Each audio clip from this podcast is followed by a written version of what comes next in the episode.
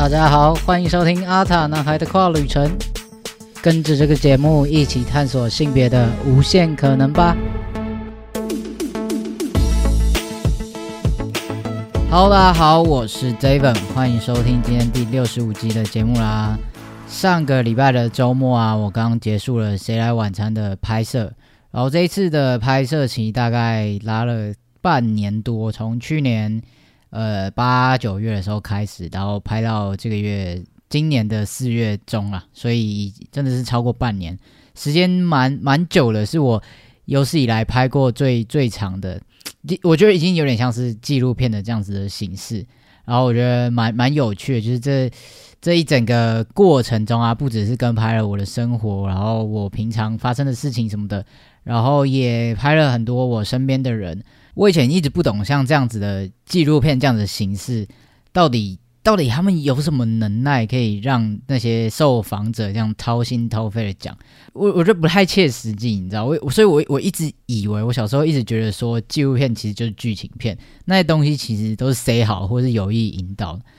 当然不排除真的有可能有这样事情发生，可是其实很多时候。那种呃，受访者他们愿意分享那种感觉，我是真的这一次拍摄完之后才好像慢慢可以理解。但是因为我这次拍摄也才半年的时间，很多的纪录片他可能拍了三年、五年，甚至十几年这样子去去，真的是跟着这个受访者一起生活这样子，所以他他拍出来的东西会更真实，然后更贴近他的生活。那我这次拍《谁来晚餐》，其实他就只是就是节目中的其中一小集。然后，其实我觉得他拍拍了半年，我已经有点超乎我原本的想象。原本就是以为跟前几次那种纪实短片或者一些小的采访的片段一样，就是哦拍一两次，然后大概理解之后就就就 OK 就拍完。没想到这次拍了半年那么久。然后我觉得这整个过程也也有蛮多蛮蛮新奇有趣的事情，然后也让我有一些新的思考跟想法。所以我就想说，今天这一集呢，就来跟大家分享一下我这次拍摄的心得吧。那准备好了吗？我们要出发喽！先来简单的介绍一下《谁来晚餐》这个节目啦。我我不晓得现在的大家还知不知道这个节目？现在小朋友还知道吗？因为《谁来晚餐》也已经超级久，现在是第十四季了。这个是由公共电视所制播的一档节目，它的主旨就是说去。采访每一集都会去采访一个家庭，他的故事，不管是他们家里的人，或者是他们整个家庭的组成，或者他们在做的事情什么的，都有一些很特别的故事，可以很值得跟观众分享的。所以每一集都会去采访这个家庭，然后跟着他们一起生活，看一下他们生活周遭发生什么事情。然后在节目的后半段呢，会会请这个受访的这个家庭，他们可以开出他们心中的梦幻来宾。然后就去邀请他们，就如说他一直他的偶像啊，他很想见到了一些艺人、演员、歌手之类的，然后他们他们就可以开名单，然后那个制作单位呢，他们就会去邀请他的来宾，然后他就诶到他家去吃晚餐这样。所以这个节目叫《谁来晚餐》，很大一部分的这个节目主要的元素就是谁来这件事情，那个来宾就会是这一集一个很大的亮点。我觉得啊，对我来讲，他他有一点扮演了一个角色，就是让原本想探访这个家庭，他他们身上所带来这个议题，可以让更多人看见。就是透过透过来的这个来宾，不管是他们之间的对话交流，或者是因为这个来宾而来收看了这个观众，那他每一集每一集就有点像是一个活水，你知道，就是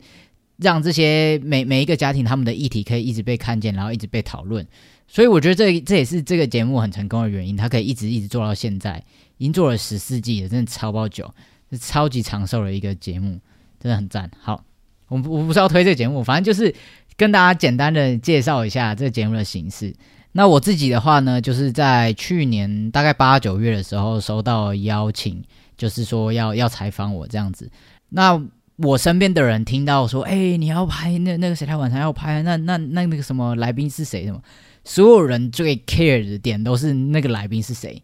当然不可否认，就像我前面讲到的，就是这个来宾是这个节目中很重要的一个元素。所以所有人他们第一个听到谁来晚餐的时候，然后就会想说：哇，那来宾到底是谁？我一刚开始的时候也是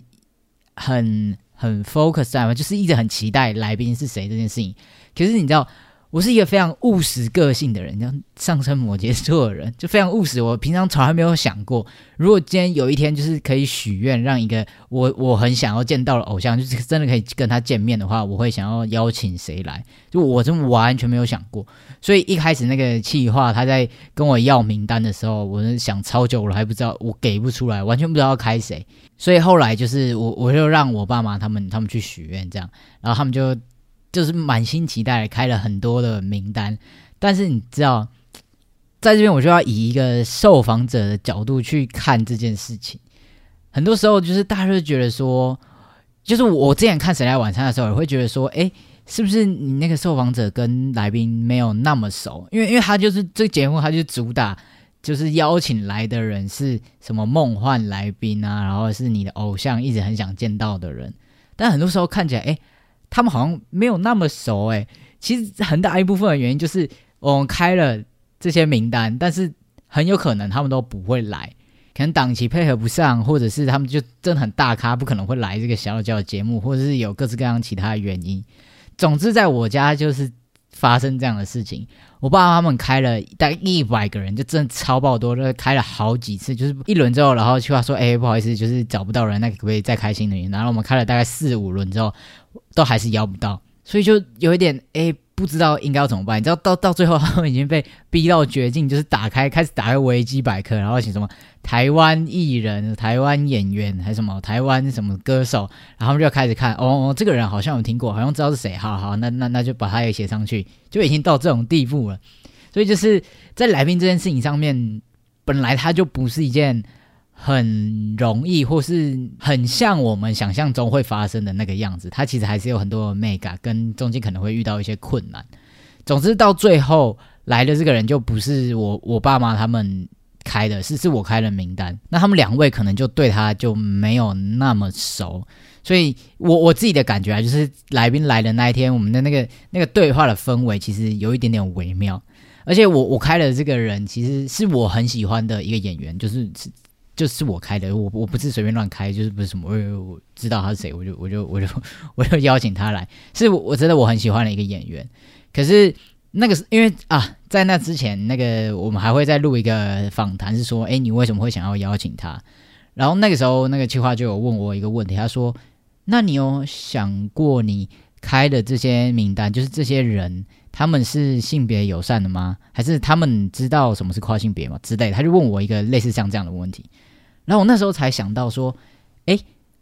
好，我好像没有思考过这件事情。就是从一开始的时候，呃，不管是我被告知，或是我自己的想法，我的出发点都是以一个我很想要认识的人，我想要跟他聊天，或是我很喜欢的这样子的一个演员或是歌手之类的，去去去出发。我没有想太多，说哦，今天是要来谈一个跨性别的议题。那他可能要性别友善，或者是他可能要对这个议题有一点点的了解之类的，反正就是我没有想的这么复杂。在谈到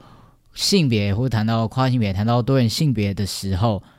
是不是又会变成是这个对象又要有多一点点的限制？那为什么我们谈这些议题的时候，他？不是一个大家都应该，或是大家都能够了解，它反而是有一点门槛的。我就觉得这个事情后来想起来的时候，也也会觉得有点有点可惜嘛，或是有有一点难过，但但没有没有到那么重，只是觉得说，嗯，我以为或是我想象的还是有点太简单了。其实这个社会没有，就是我可能还是很常活在我自己的同温层里面。对，反正结结局就是真的来的这一位来宾，他是对于多元性别，甚至我可以感受到他对于跨性别这一块是没有那么的理解的。因为其他我有开一些名单，可能像是陈竹生或是郑仁硕，至少他们也有演过类似这样子的角色，所以可能或多或少有一点点的理解。可是后来来的这位来宾，就是完全没有看过相关的报道或是相关的分享，他也没有演过类似的角色，他就是像一片白纸一样。对于这一块，在一一个以一个公众人物来讲，就是我们能够能够看到他，能够认识他的这些管道来看，他是对这一块完全不理解的。所以后来我们的谈话其实就变得蛮有趣。那当然我们在交流或是对谈的过程中，也也发现到他的另外一面。那我觉得这个东西。到后来的讨论，它有点不像是我一开始想象中的那个样子。就是如果是前面我开了那些名单的话，我其实也有很多东西，有很多素材可以跟他们聊。可是后来来这一位就是完完全没有。然后我那时候一刚开始那时候尬到一个爆炸，就完全不知道跟他聊什么。但后面就是诶，有一点小小的火花，那个东西是我没有想过了。然后我觉得也蛮有趣的。那就到时候播出的时候再让大家自己去看看，然后自己去感受一下。现在就吊一下大家的胃口。那总之，来宾这件事情，它其实在整个呃拍摄的过程中，它其实就是那一天，甚至不到一天，可能就是那半天，那三四个小时就结束了。来宾就是这样子的一小段，可是可能在播出上，或是我们看到成片的时候，它大概有三分之一，甚至到一半的篇幅是在讲那个来宾的过程。那当然也可以理解。毕竟它就是一个节目嘛，然后它是一个大众化、娱乐化的东西，它需要有一点吸引人的地方，不然它就变得很像在说教，或是很像很 boring 的纪录片的东西。所以可以理解，在后来看剪出来的时候，它那个篇幅会比较大。可是这其实，在拍摄的过程中，反而大部分都是在做一些很平常的记录。就是整个拍摄团队，他跟着我去，我上班，我在家，然后我的休闲时间，我的休假日，我跟朋友吃饭，然后出去玩聚餐，什么回家什么的，反正我去哪里，他就他就跟着去哪里，然后就跟着去拍。那其实我自己一直以来也很想要拍一部纪录片，这样好像有点怪怪，就是好像我自己要拍我自己，可是就是说我我我我很想要用这样子的美彩，或是用这样子的方式去做一些记录。所谓的记录已经不再是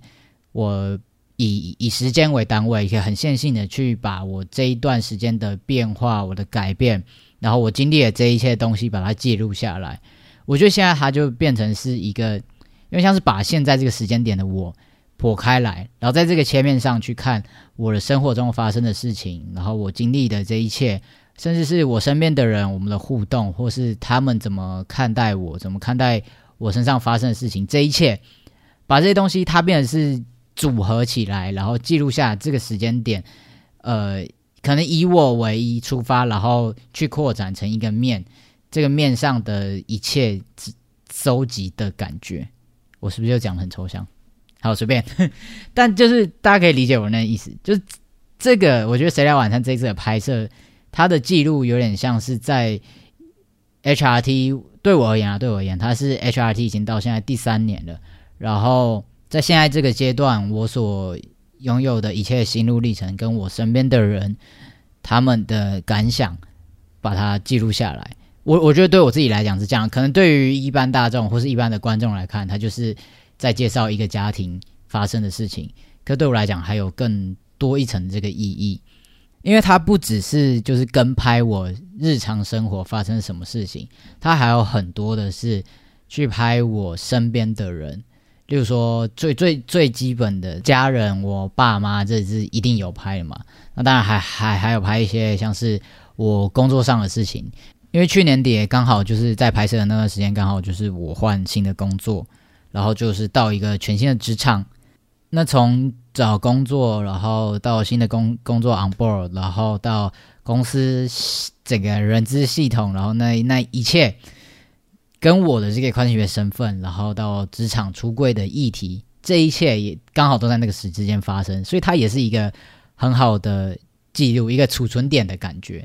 那关于我新工作的一切，大家有兴趣的话，也可以先去听阿唐男孩的跨旅程第四十四集，我那一集就有在分享那阵子。找到新工作，然后在这个新的公司的一切状态跟分享，对，所以谁来晚餐刚好也记录下那个时刻，然后也有拍我去热线的工作。除了平常我在会计别的小组有很会去开会，会去跟他讨论，然后我们会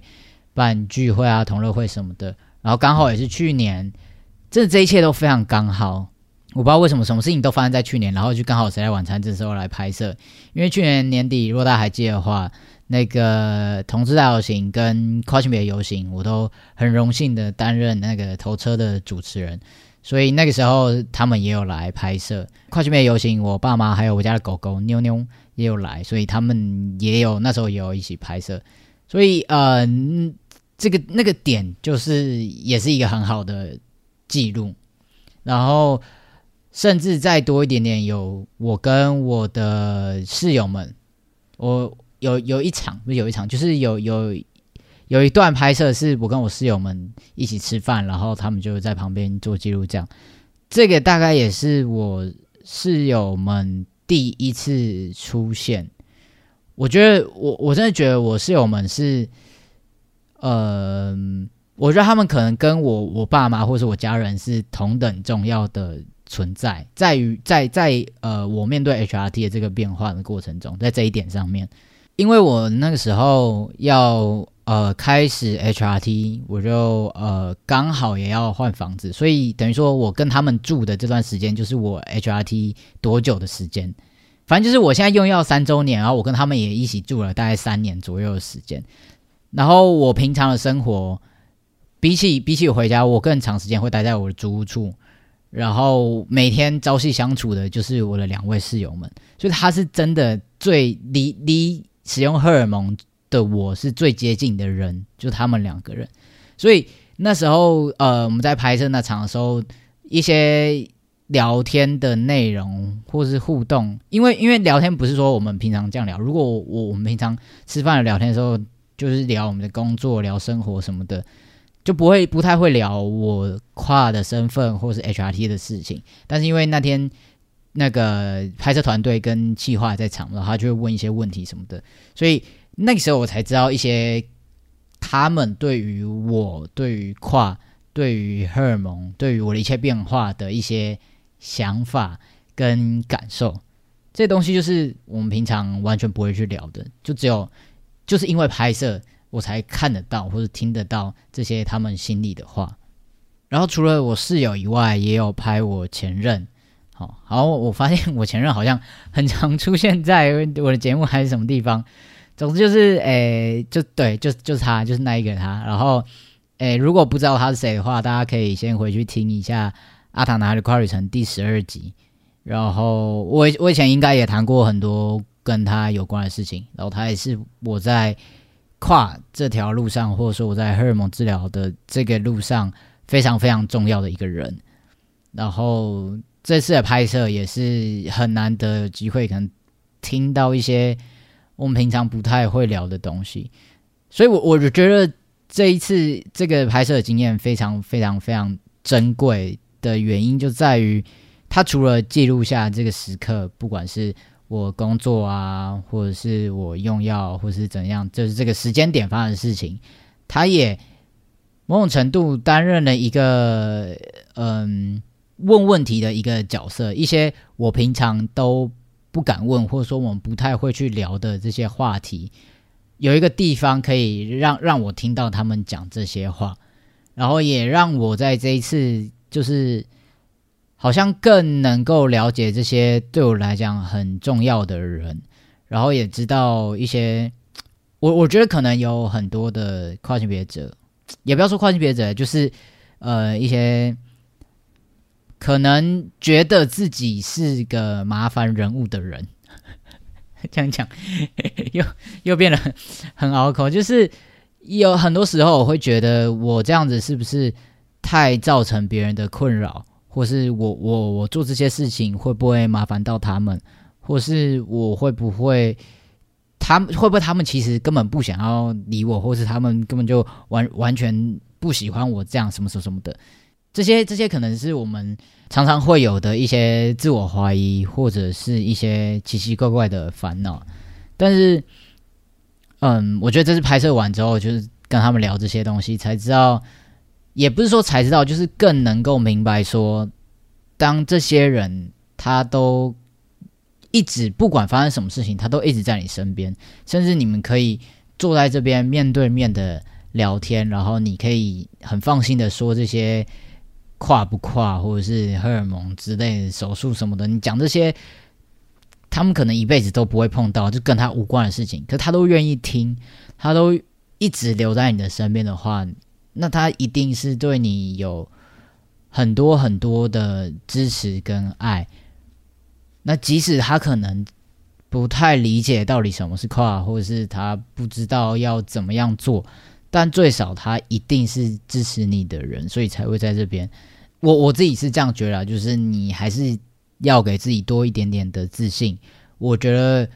身为一个跨性别者，或是我们有性别不安这样子的困扰，不是我的错，或是我不应该不应该要承担这些。呃，好像是我我是一个 trouble maker 之类的，这这这不是我们的责任。那愿意。留在你的身边，然后愿意一直做这些为你做这些事情的人，他一定一定是爱你的，这就是他爱你的表现。然后不要把这些人的关心或是他们的付出一直拒于千里之外。就是很多时候，我觉得很多跨性别者会一直把自己放在一个很小很小很小很小的位置，然后觉得这个世界抛弃了他，然后没有人可以理解。但是其实。很多时候，我们只要再把心胸再打开一点点，你可以看到身边其实有很多人在这边，就是对，就是这样。啊，可能可能又又变得有一点鸡汤，但总之就是，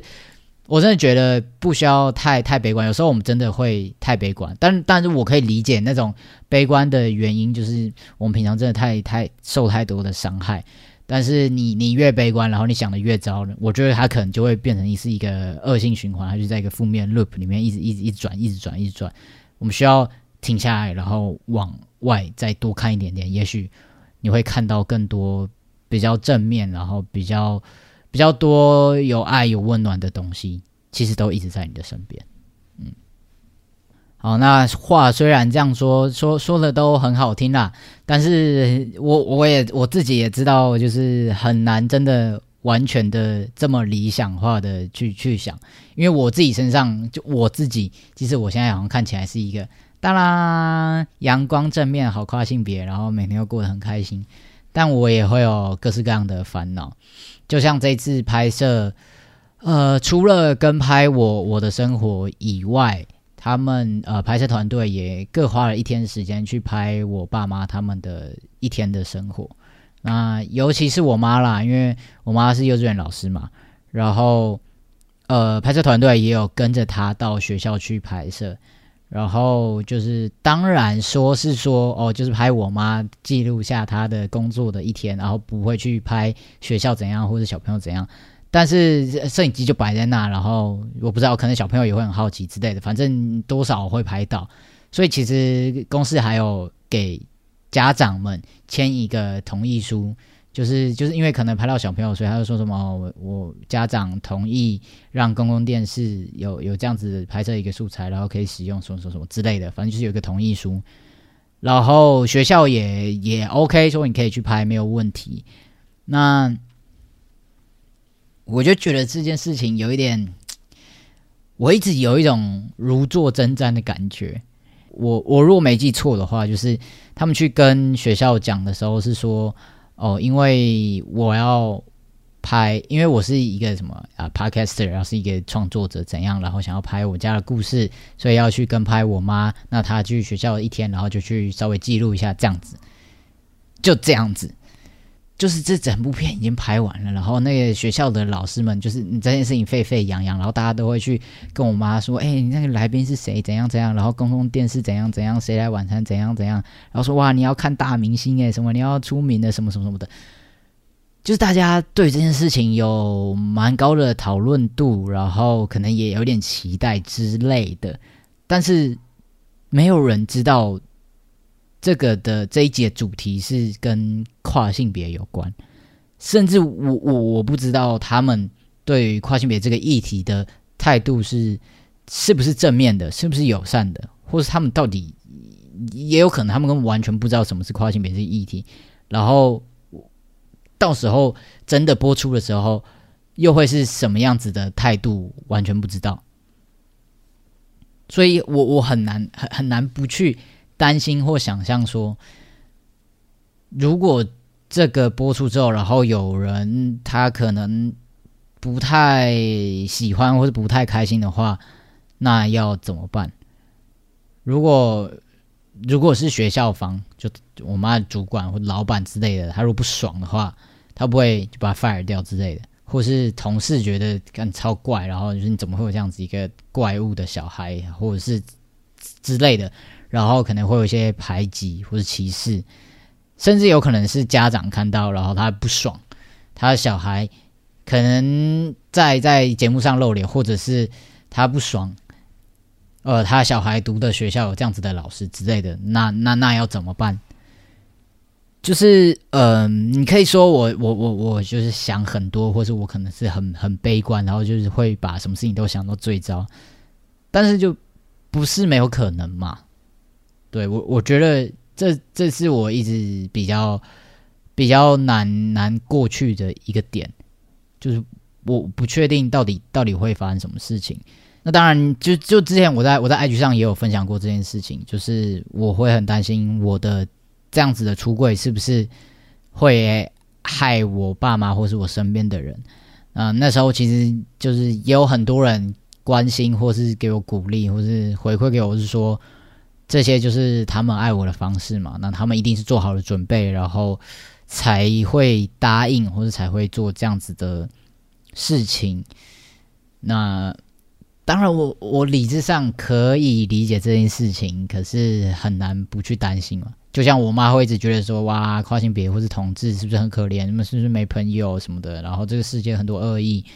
但是我一直跟她说，没有啊，我过得超爽，我是最棒的，我每天都觉得自己超棒。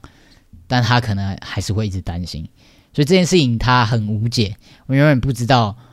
结果是什么样子？因为有可能就是真的有一些怀恨在心的人，他不会表达出来，即使可能风平浪静，所以啊，永远不会知道结结果是什么，那他就会一直在一个想象或是猜测中。而且不只是我的家人啦，就是我只是提提我妈，只是一个一个例子。很多我身边的人，我也会担心。就例如说，我刚前面提到我的室友们，我的前任，会不会他们在节目上出现之后，然后可能有人看到，然后就会开始对他们。指指点点，或是有一些比较非议之类的，我我也会一直很担心。虽然他们都会说不会啊，如果就是反正我我就是这样啊啊，你不爽你就不要来，或者是反正我可以因此而看清一些呃我们不合的朋友，那这些人就不是我想要交往的人之类的。虽然他们也都会这样子跟我讲，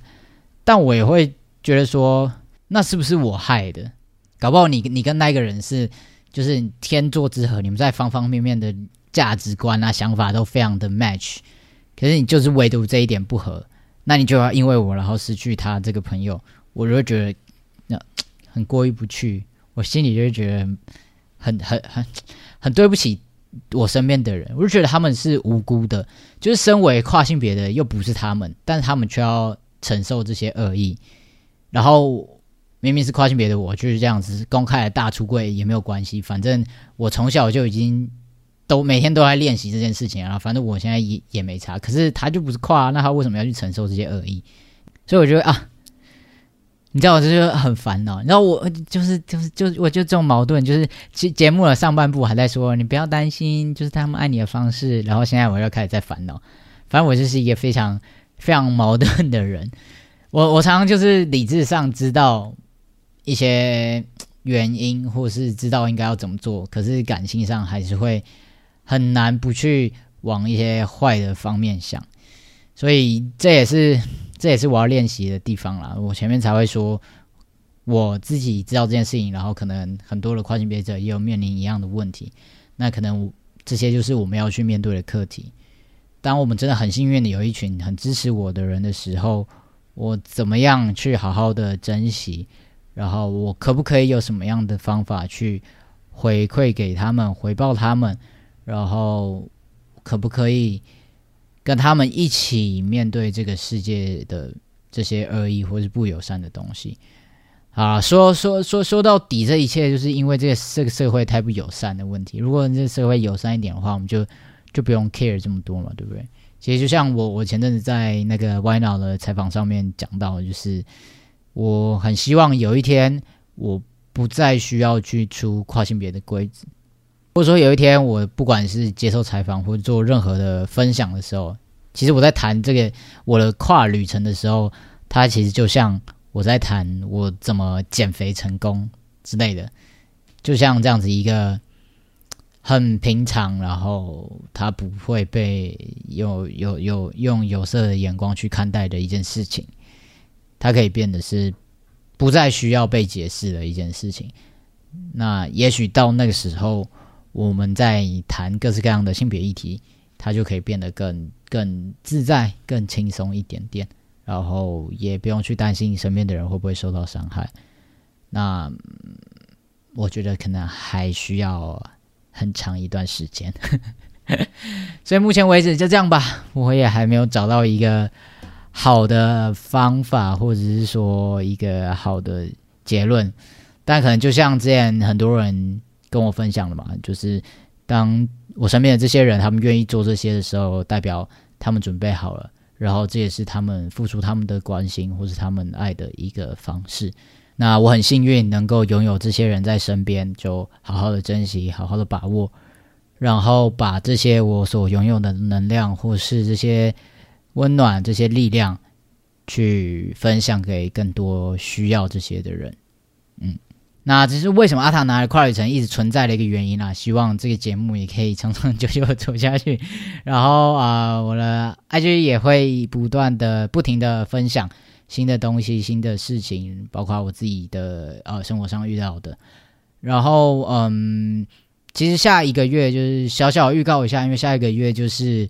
呃我 HRT 三周年嘛。那 Podcast 的特别节目，没意外的话，我想要邀请我的两位室友一起来，因为就像我前面提到了，我用药多久，大概就跟他们一起住多久，所以这件事情很有趣。然后我们生活中也发生了很多我觉得蛮值得跟大家分享的东西。所以顺利的话，下一集下个月呃 HRT 三周年的特别节目就会邀请他们来上节目，那大家就拭目以待喽。那这一集关于《谁来晚餐》拍摄的一些心得啊，还有一些我个人不知道在干嘛的纠结跟矛盾，跟大家分享一下。那如果大家有什么好的解决方法，或是诶你觉得好像也有点共鸣，你也遇到类似的事情，都非常欢迎再来跟我分享。那也别忘记订阅阿塔男孩的跨旅程的 YouTube 和 Podcast 节目，还有追踪我的 Instagram。那阿塔男孩的跨旅程不定期出发，我们就下一集再见喽，拜拜。